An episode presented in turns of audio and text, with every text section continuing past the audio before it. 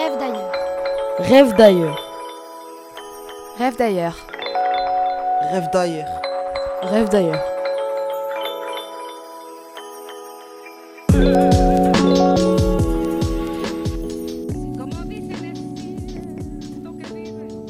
Je m'appelle Diallo, j'ai 21 ans et je suis un migrant guinéen résidant au Maroc. Je suis originaire de la région du Fouta Djallon au nord de la Guinée et suis donc un Peul. À l'image des Kurdes, mon peuple n'a pas de pays mais réparti sur plusieurs pays, dont le Mali, le Sénégal ou encore la Mauritanie. En décembre 2015, j'ai décidé de quitter mon pays suite aux déclarations anti-Peul du président guinéen Alpha Condé. J'ai quitté ma ville de la baie où j'étais fraîchement diplômé pour, pour échapper à cette chasse aux Peuls. Je savais qu'en raison de mes origines, j'allais avoir du mal à trouver du travail et j'avais décidé de me rendre en Europe. Je me suis donc rendu en direction du Sénégal où la frontière a été facile à traverser. J'ai ensuite traversé tout ce pays en autostop pour arriver à Saint-Louis, à quelques kilomètres de la frontière avec la Mauritanie. J'ai travaillé environ 6 mois dans cette ville pour pouvoir emprunter une barque et traverser le fleuve Sénégal qui sépare la Mauritanie du Sénégal. Je suis ainsi arrivé à la ville de Rousseau en Mauritanie et j'ai décidé de directement rejoindre la capitale Nouakchott mais je n'avais qu'une idée en tête, arriver à Nouadhibou. Tous les migrants parlent de ce lieu où les rêves s'accomplissent. Une fois sur place, j'étais déçu, car les prix pour passer la frontière avec soit le Maroc, soit l'Espagne sont élevés. En effet, il faut payer en 2500 et 3000 euros pour aller aux îles Canaries en bateau par le biais d'armateurs. J'ai donc directement abandonné cette option. Il me restait donc deux options. Je pouvais soit m'introduire clandestinement dans des bateaux amarrés au port de Nouadhibou, ce qui était extrêmement risqué mais ce qui ne coûtait que 500 euros, où je pouvais passer la frontière la nuit en pick-up pour un prix avoisinant les 1200 euros. Mais il m'était impossible de passer la frontière à pied en raison des mines présentes le long de cette dernière. J'ai donc choisi de me rendre au Maroc par voie terrestre. J'ai dû travailler pendant un an et demi pour amasser le montant requis. La nuit, j'ai offert un bakchich au policier de garde et suis passé côté marocain, où la route a été longue pour atteindre la Youn. J'ai ensuite rejoint Casablanca en juin 2017. Je suis resté pendant 4 mois dans cette ville. Le 6 septembre 2017, alors que je m'apprêtais à prendre un train en direction de Tanger, j'ai pris connaissance de l'existence d'affrontements entre des migrants et des Marocains à Mesnada, situé aux alentours de Tanger. De plus de tels affrontements entre migrants et Marocains avaient souvent lieu dans des quartiers populaires tels que Boukalef ou encore Mesnada. J'ai donc décidé de changer ma destination et de me rendre dans la ville de Nador, dans le Rif, près de l'enclave de Melilla.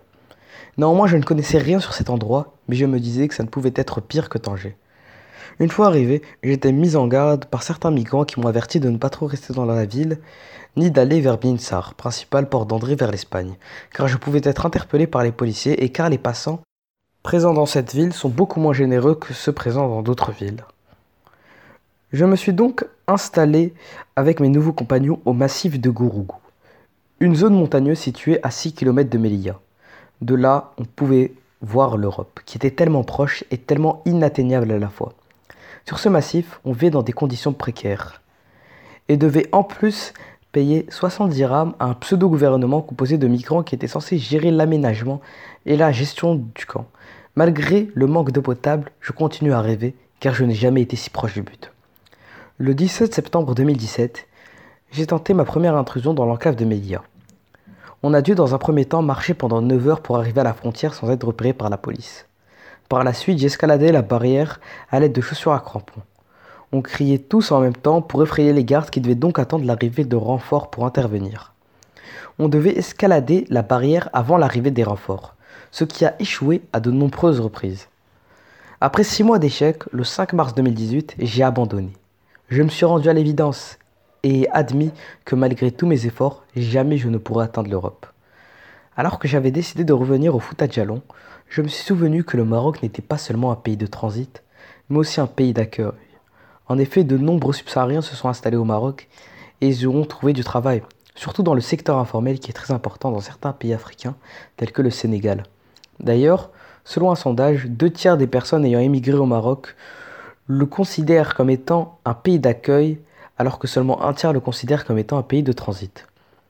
C'est ainsi que j'ai décidé de revenir à Casablanca pour trouver un emploi. Après trois mois de recherche acharnée, j'avais enfin trouvé un travail en tant que standardiste. En raison de leur maîtrise parfaite du français, de nombreux subsahariens issus d'ex-colonies françaises travaillent dans ce milieu. Ce travail m'a aussi permis de régulariser ma situation, d'autant plus que le gouvernement marocain souhaite protéger les étrangers travaillant sur son sol. En effet, de nombreuses lois cherchant à promouvoir l'égalité des chances entre nationaux et non nationaux ou encore à accorder la sécurité sociale aux migrants ont été adoptées ces dernières années. De plus, le Maroc souhaite devenir le 24e pays à ratifier la convention numéro 143 portant sur la protection des migrants. Depuis mon arrivée au Maroc, j'ai remarqué que j'étais avantagé par rapport à d'autres migrants, et cela est dû à ma religion. En effet, la religion musulmane offre plus de droits que les autres religions. Par exemple, le mariage. Seuls les mariages musulmans sont considérés comme étant légaux. Le principal problème que j'ai rencontré pour l'instant au Maroc est le racisme. Dans la rue, les gens s'éloignent de nous à cause de ce préjugé selon lequel les subsahariens auraient une mauvaise odeur. On m'appelle aussi Ebola parfois dans la rue. Néanmoins, ce problème est moins présent depuis que je travaille et que je sors bien vêtu dans la rue. Rêve d'ailleurs. Rêve d'ailleurs. Rêve d'ailleurs. Rêve d'ailleurs.